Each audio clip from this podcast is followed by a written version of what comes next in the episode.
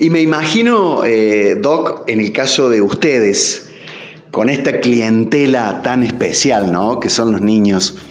Cuando leíste, escuchaste, viste en las noticias que había un virus en China, que daba una gripe fuerte, que algunos casos eran mortales. ¿Qué pensaste cuando te, te encontraste con la noticia? Y mira, Vichy, la verdad que cuando recién empezó, yo voy a decirlo, yo estaba incrédulo.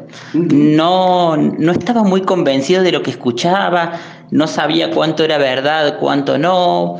Lo imaginaba como algo tan, tan lejano y con el tiempo empezó a, empecé a ver que había casos primero en Italia y en España, después empezaron a aparecer los primeros casos locales y bueno, era algo que tarde o temprano nos iba a llegar a nosotros y nos iba a influir. Ahora, ¿cómo nos iba a influir?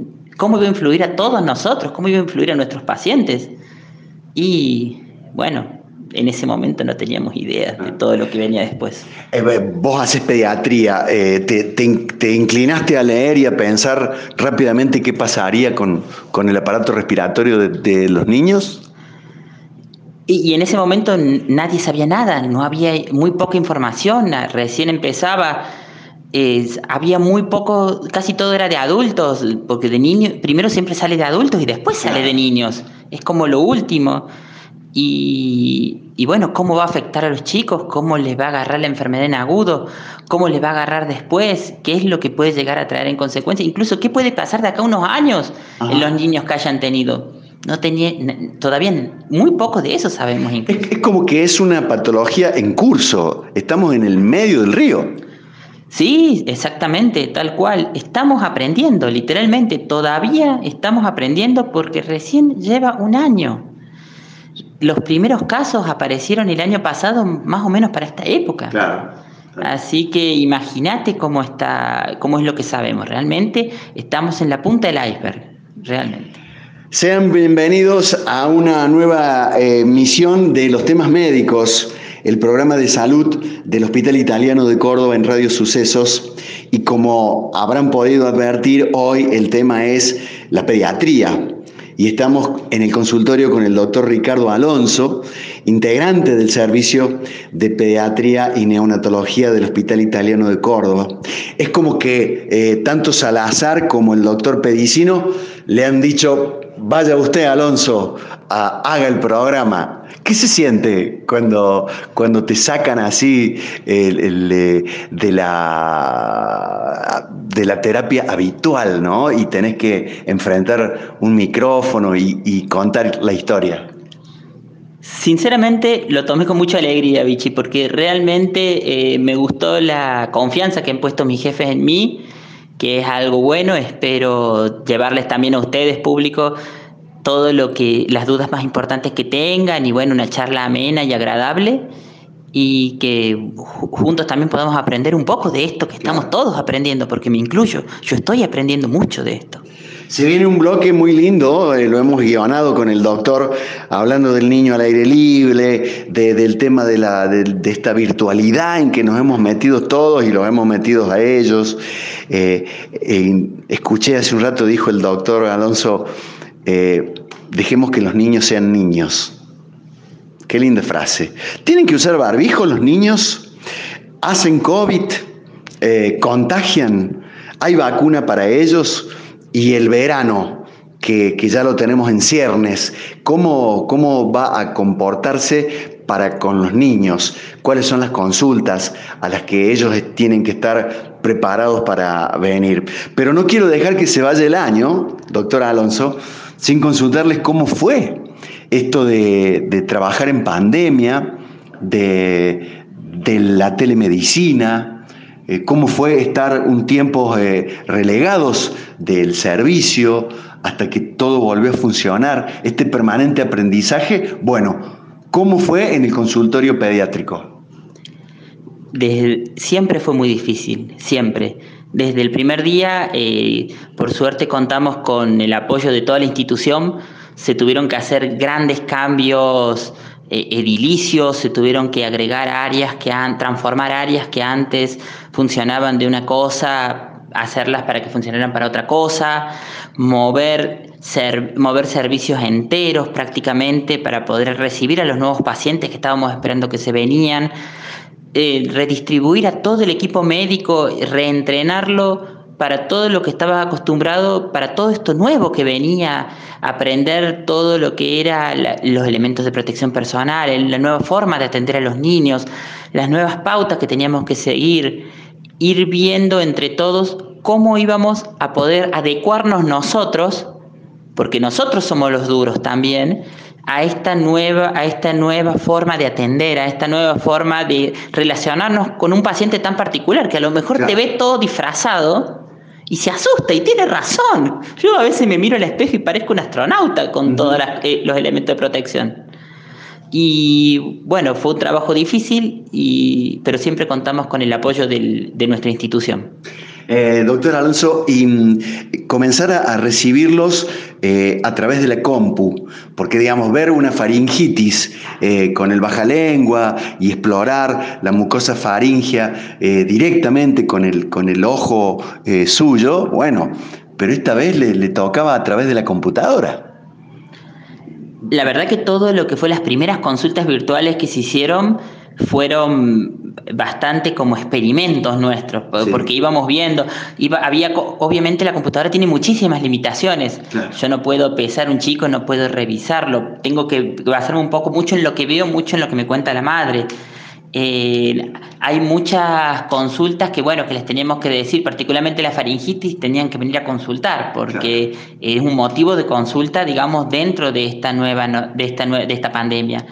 Pero eh, las consultas más habituales, las consultas por ahí un poco más banales, tratábamos de que fueran esas o de que cuando el proceso estuviera bien o estuviera controlado, sí, tratábamos de mantenerlo en distancia. En especial cuando, cuando recién empezó, que era como había, había, muy poca o casi nula, nulas consultas, digamos, por procesos veniales, los procesos banales, por procesos banales. Eh, los consultas vinieron más importantes, vinieron mucho después.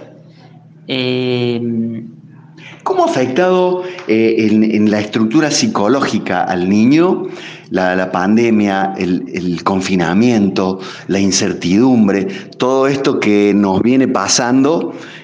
¿Cómo, ¿Cómo lo capta el niño? Para los niños este año ha sido una cosa muy dura, realmente muy dura por suerte, la capacidad increíble de resiliencia que tienen nuestros niños es realmente maravillosa y yo nunca dejo de sorprenderme.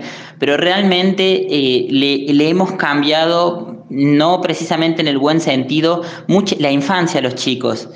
Eh, como habíamos comentado, los chicos deben ser chicos y deben tener actividades y cosas de chicos y tenerlos encerrados saturarlos con virtualidad, saturarlos con televisión, con celular, a los un poquito más grandes, clases virtuales todos los días, eh, tiende a despersonalizar, tiende a encerrar.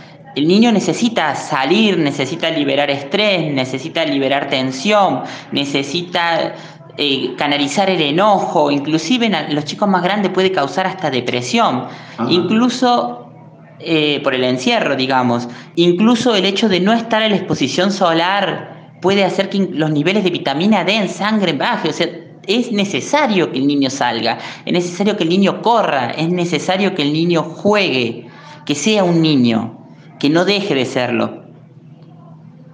Además, eh, sin darnos cuenta, eh, la situación llevó a alejarlo de sus amiguitos, de su maestra, de los abuelos.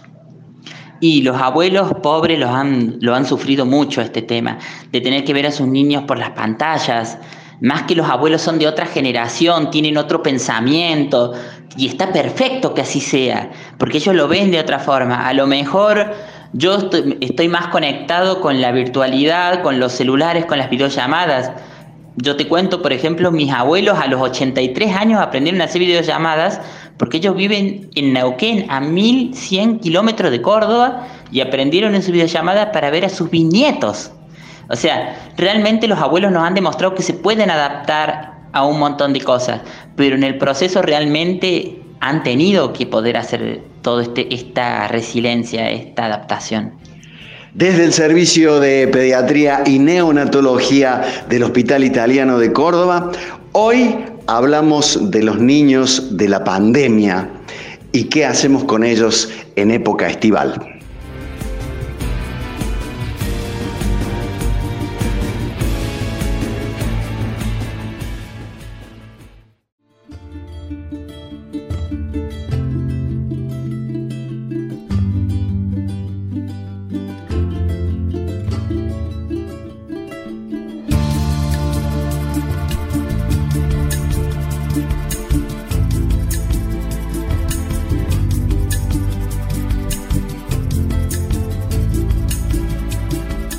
Servicio de Pediatría y Neonatología del Hospital Italiano de Córdoba.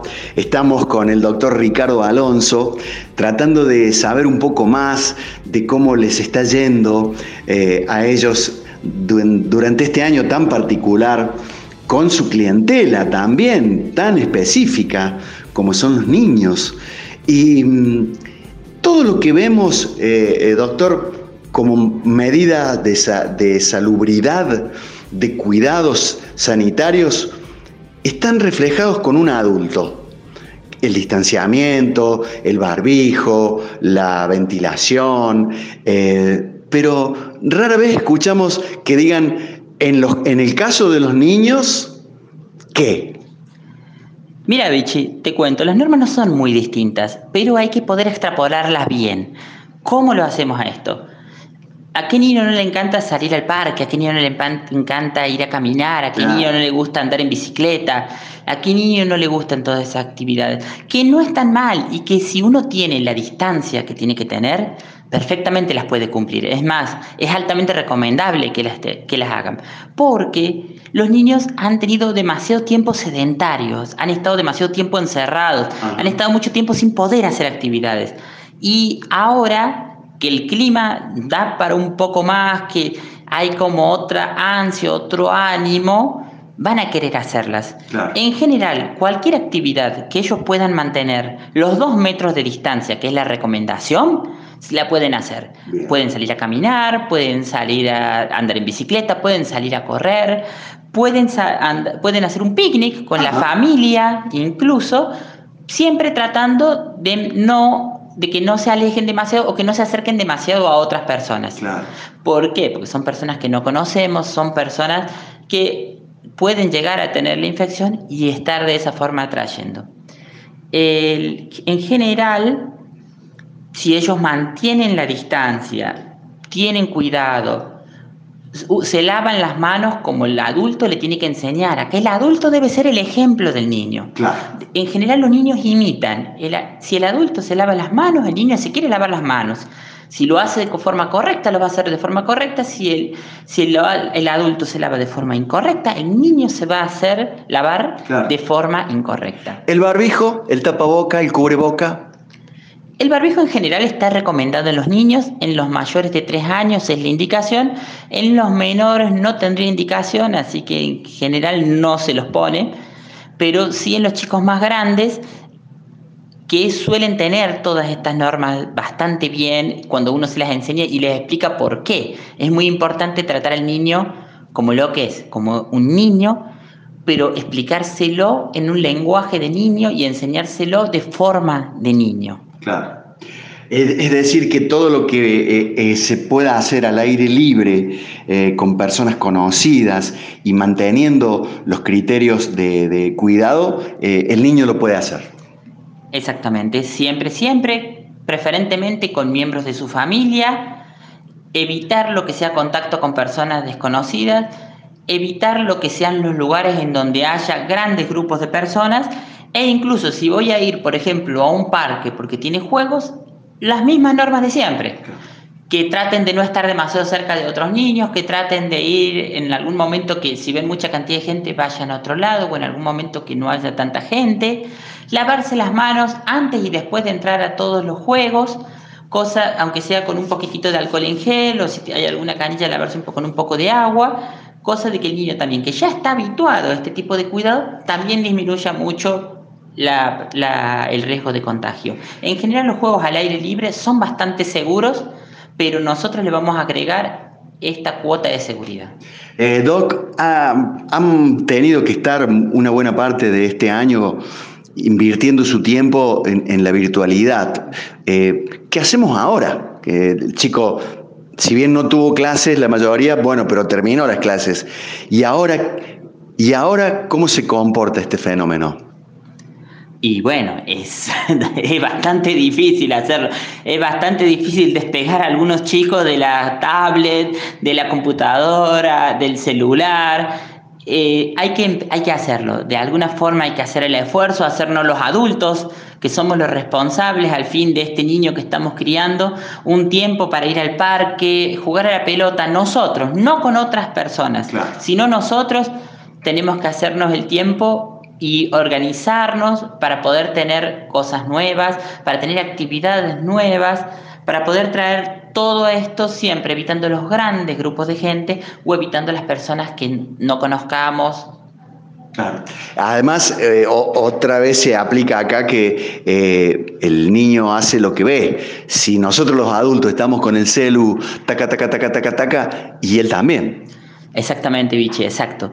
El niño es un gran imitador, es, una consulta muy frecuente de los padres, dicen, mi hijo no come verdura, ¿y usted come verdura? Claro. Y bueno, pasa exactamente lo mismo, que es el tema también de, limitaciones, los chicos siempre van a hacer, al adulto lo admiran, por eso siempre tratan de hacer lo que ellos ven, y en general muchos de los problemas que nosotros vemos en nuestros hijos son el reflejo de nuestros propios problemas. Claro. Alguna vez charlando con el doctor Pedicino, él decía eh, que somos muy de tercerizar el esparcimiento de nuestros niños. Los mandamos a, la academia de fútbol, los mandamos a karate, la mandamos a hockey, la mandamos a gimnasia rítmica. Y por ahí lo que el niño o la niña quiere es pasar algún tiempo con nosotros. Exactamente, exacto, exacto.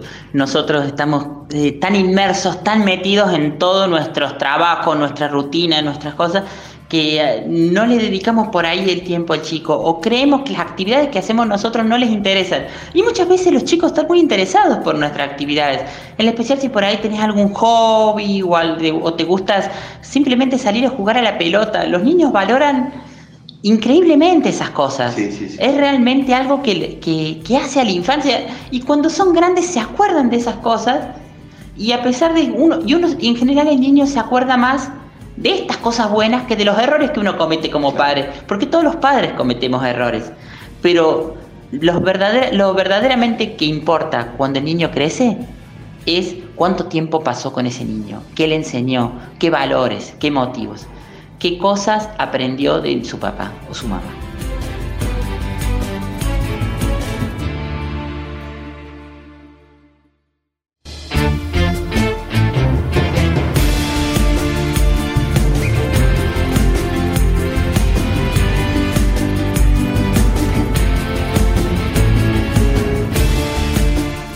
Servicio de telemedicina del Hospital Italiano de Córdoba.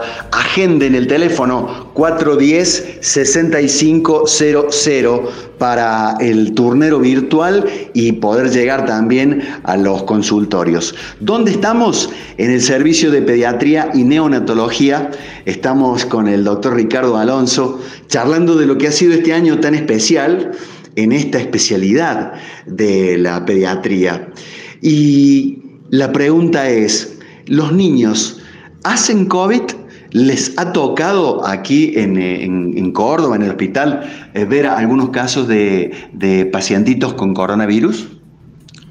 Por supuesto que sí, Vichy. Los niños hacen COVID. Eh, no es de la misma forma que hacen en los adultos. En general son cuadros mucho más leves, que suelen ser más cortos y que suelen resolver muy bien mientras que el adulto por ahí tiene cuadros más importantes o que duran más cantidad de días o que pueden ahí tener más fiebre o cursar con más dificultad respiratoria. En general el niño te lo planteas casi siempre como un cuadrito respiratorio o como una gastroenteritis, es algo mucho más leve, que si bien uno se plantea, plantea los diagnósticos diferenciales, en general son cuadros que no suelen complicarse y que el niño suele resolver sin tener mayor inconveniente. Ahora, eh, tirando el tiempo hacia atrás, nos instalamos en el mes de julio, agosto, eh, eh, momento duro de, la patología, con casos altos, te llegaba un niñito con fiebre y tos. ¿Qué hacían con él? Y en ese momento sí, nos planteábamos mucho el diagnóstico diferencial. La verdad que en comparaciones, este año, con todo lo que son las medidas, tuvimos mucho, cuadro, mucho menos cuadro respiratorio que lo que veníamos teniendo otros años. Realmente eh, todos sabemos lo que es julio y agosto, la sala de pediatría del hospital, tenerla repleta y tener montones de consultas por día con cuadros respiratorios, con bronquiolitis, con todas las enfermedades del invierno. Eh, y este año realmente fue una cosa mucho más controlada, anduvieron bien, como aprendieron a, lavarse las manos, a cuidarse, los niños también se contagiaron mucho menos y por lo tanto tampoco contagiaron a los hermanos más chiquitos, porque en general era el niño más grande que iba al jardín, a la guardería o al colegio, contagiaba al bebé más pequeño que no se movía de su casa mucho, pero de esa forma traía el virus a la casa, haciendo los cuadros más graves de la bronquiolitis. Este año hemos tenido pocas bronquiolitis eh, graves, y es pocos cuadros de estos respiratorios de importancia. Eh, me pareció fundamental lo, que dijiste, el, a ver si lo, traduzco al, oyente de nuevo. El hecho de haber tenido estas medidas de bioseguridad, el distanciamiento, lavarse las manos, el barbijo, la, limpieza, ¿hizo que hubieran muchas menos enfermedades? francamente, fue muy, muy marcado. Cualquiera que se dedique a este rubro eh, se ha dado cuenta de que la cantidad de consultas por enfermedades respiratorias disminuyó, disminuyó muchísimo. Doctor, ¿cómo se contagia el niño? Porque a los adultos nos piden que evitemos ir a, lugares eh, muy aglomerados de gente, eh, que ventilemos, pero siempre casi como que podemos decir, me pesqué el COVID en tal lugar. ¿Y el niño? El niño casi siempre tiene el antecedente. El padre, la madre, algún tío, un abuelo, un familiar, el que lo cuida. Conviviente. Siempre hay alguien exactamente, un conviviente o un conocido que estuvo y de esa forma se contagió porque el niño al, al, no salir tanto o al no tener otras actividades, al estar en su casa, y siempre ha sido que alguien lo contagió. La mayoría de los casos que nosotros hemos visto era que los padres se agarraron el COVID y el chico lo tuvo. Claro. ¿Y el chico contagia? Por supuesto que contagia, por supuesto que contagia y hay que tener cuidado igual. Pero en general el niño fue contagiado por alguien más, así que no sería tanto el tema del contagio del niño, sino quién contagió al niño. Claro. Doc, eh, el, mundo está en estos momentos comenzando a vacunarse y estamos los adultos en todo el planeta de alguna manera muy expectantes con esta, con esta posibilidad, ¿no es cierto?, de la llegada de la vacuna. Eh, ¿Qué se dice hasta el momento para con los niños? En realidad todavía las vacunas, al estar en fase de investigación, eh, no están probadas en niños. Estas son siempre una de las últimas fases.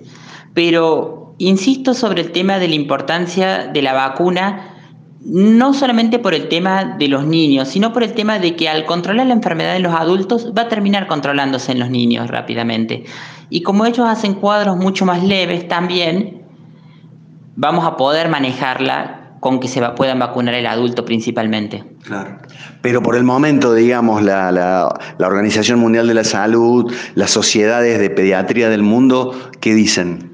Todos estamos a la expectativa de, de las vacunas y estamos todos a la expectativa de que salgan los protocolos de cómo se debe vacunar o en qué condiciones o qué características debe, debe tener la vacuna para que puedan entrar, llegar a todo el mundo, incluso a los niños. Bien, el, plan nacional de vacunación, eso eh, se, respeta a rajatabla. Las vacunas de los niños no han cambiado, los niños tienen que seguirse vacunando con la totalidad de las vacunas de nuestro calendario que son re importantes y el calendario Argentina es un excelente calendario, uno de los mejores del mundo diría, porque cubre mucha cantidad de enfermedades y las cubre a todas de manera gratuita. Cosa que en otros países no pasa. A veces nosotros, los argentinos, no valoramos el carnet de vacuna que tenemos, que es excelente. Doc, eh, esto no lo habíamos planteado como pregunta, pero me nace hacerla. Eh, ¿Usted se va a vacunar cuando llegue la vacuna a la, a la Argentina? Por supuesto que sí, por supuesto. Aparte, todos los médicos somos grupo de riesgo, somos personal esencial, somos personas que necesitamos mantenernos sanos porque es la forma en la que tenemos que cuidarnos a todos, ya sea no solamente a nuestros pacientes, en el caso particular de pediatría, sino a nuestros familiares. Yo pienso siempre en mis padres, eh, pienso en que los tengo que cuidar y pienso en que quiero mantenerlos sanos y conmigo. No sabe lo que me, satisface escucharlo, porque eh, estamos en, un momento que también la, grieta o la ignorancia, o no sé cómo llamarlo, también divide opiniones, ¿no? Y están los eh, pro vacunas, anti vacunas, dentro incluso del mismo escalafón médico, lo cual a mí me parece increíble que, que tengamos que estar preguntándonos entre la gente de salud si estás de acuerdo o no con la vacuna. es una cuestión de, formativa, ¿no? Siempre es bueno mantener dudas de muchas cosas porque nos hace progresar y no creerlo en lo que lo que estamos haciendo es perfecto. Pero yo creo que en este momento ponernos en dudas sobre la vacuna, sobre las medidas de precaución, de prevención de la enfermedad, en este momento no es el momento de poner dudas, es el momento de estar todos juntos y de pensar cómo salir adelante de esta situación que está afectando a todo el mundo, no solamente a nuestro país, está afectando a todos. En el próximo bloque nos metemos en el verano y las recomendaciones para los más chicos de la casa. ¿Cuáles serán los motivos de consultas, los signos, los síntomas que tenemos que estar atentos con la llegada del calor?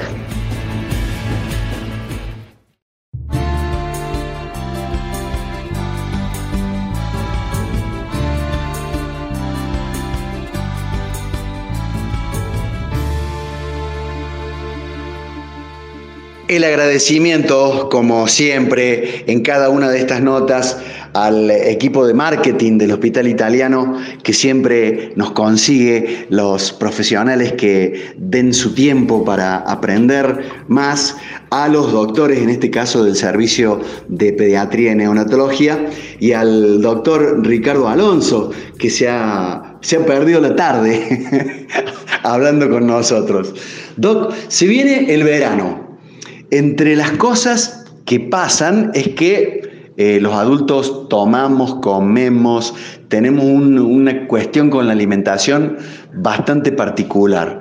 Si el chico copia lo que ve, ¿qué? ¿Va a comer lo que comemos nosotros? Y el chico siempre va a querer copiar y siempre va a querer comer lo que uno hace, aunque, o va a querer hacer lo que uno hace, aunque no sea lo ideal. Eh, hay que recomendar siempre en el verano las comidas más saludables, todo lo que sea mucha fruta, mucha verdura. Por supuesto que pueden y deben, es recomendable que tengan una dieta muy variada, que pasen por todas, por todas las comidas, pero no solamente los niños, toda la familia debe comer saludablemente. Debemos evitar disminuir todo lo que sea harina, todo lo que sea golosinas, todo lo que sea gaseosas, reemplazarlas por las frutas, que son nuestras golosinas saludables, por evitar menos gaseosas y más agua, más jugo de fruta exprimida o procesada, como ustedes lo prefieran, más cantidad de verdura en todas sus diversas presentaciones que tienen, para mantenernos así sanos, más en esta etapa que los niños al no haber podido salir, al haber aumentado el sedentarismo, muchos han perdido los hábitos de ejercicio y han aumentado de peso. Entonces tenemos que recuperar los buenos hábitos de los niños. Tenemos que mejorar su calidad de alimentación, optimizar su rendimiento energético, hacer que puedan salir, que puedan correr, que puedan caminar, que puedan liberarse, liberar los enojos, liberar todo lo que es, llevan adentro del que les causó este encierro para que de repente puedan volver a ser niños, seguir siendo niños y tener una buena infancia, que al fin y al cabo es lo que necesita un niño, mantener una buena infancia. En el caso de la, utilización del tiempo libre al aire libre, ¿cómo, cómo hacemos, Doc? El chico quiere picnic, quiere jugar al fútbol, quiere este, escalar una montaña. Todas esas son, son actividades excelentes para los niños, pero siempre manteniendo las normas que ya mencionamos.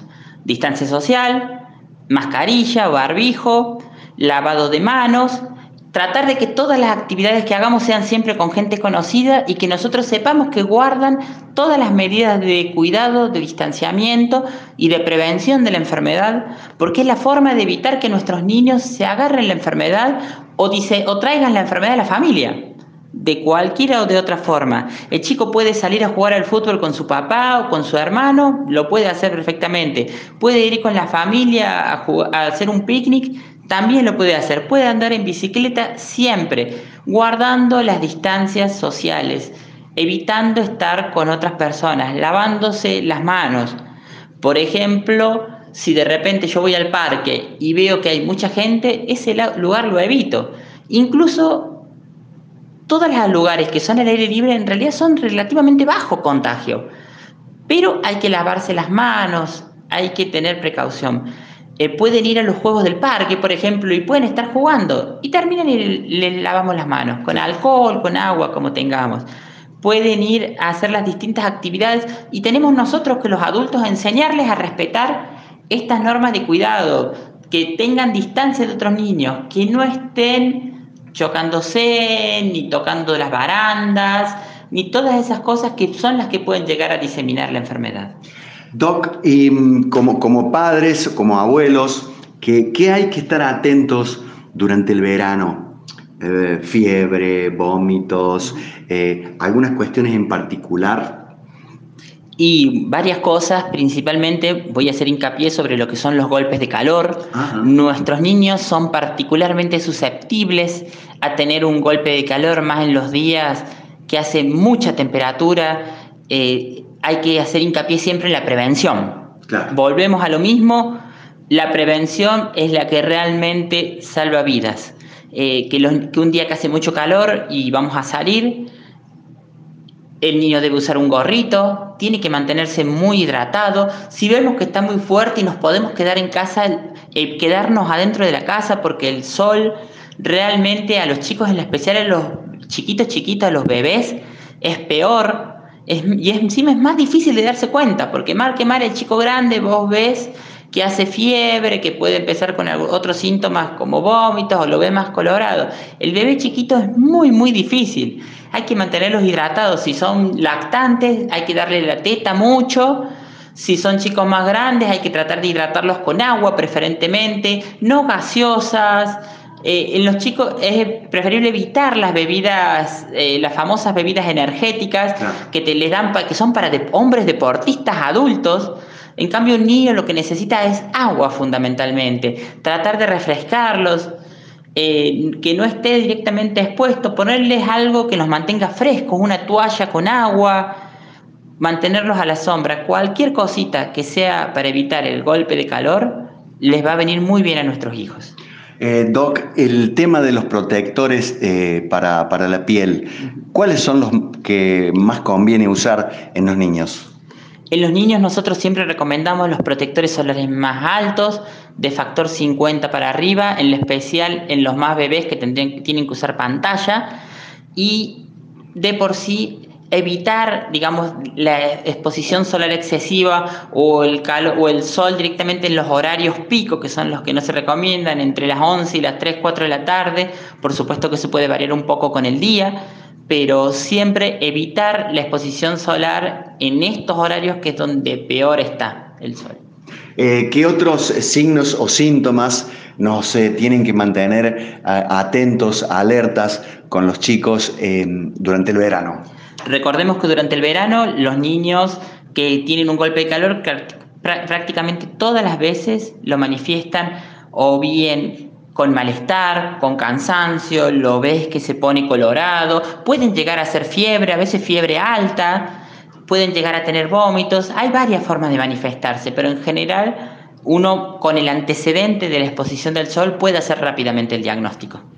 Eh, mi mamá, no sé la, tuya, eh, terminaba enero y ya me ponía a hacer deberes para que no me fuera a olvidar de multiplicar, dividir eh, y, y, las fracciones. ¿Qué, ¿Cuál es el criterio hoy?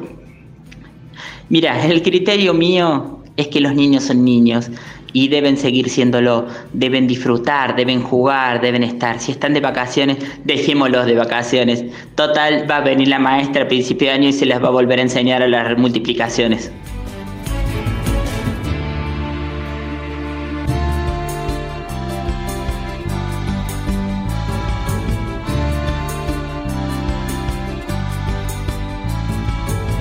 Espero que hayan disfrutado de la entrevista, de esta nota con el doctor Ricardo Alonso desde el Servicio de Pediatría y Neonatología del Hospital Italiano de Córdoba.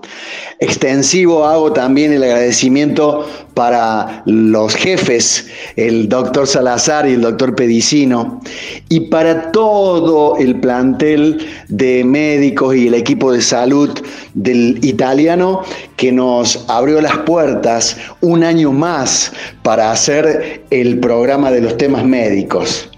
De más está decirlo en un año muy especial, en un año muy particular inolvidable. Dimos una vuelta por todos los servicios y encontramos en cada uno de ellos una enseñanza, una mano, una sonrisa, una esperanza. Como el tema de hoy, nada más y nada menos que de los niños. ¿Qué hacemos con ellos en el verano? ¿Qué hacemos con ellos en la vida?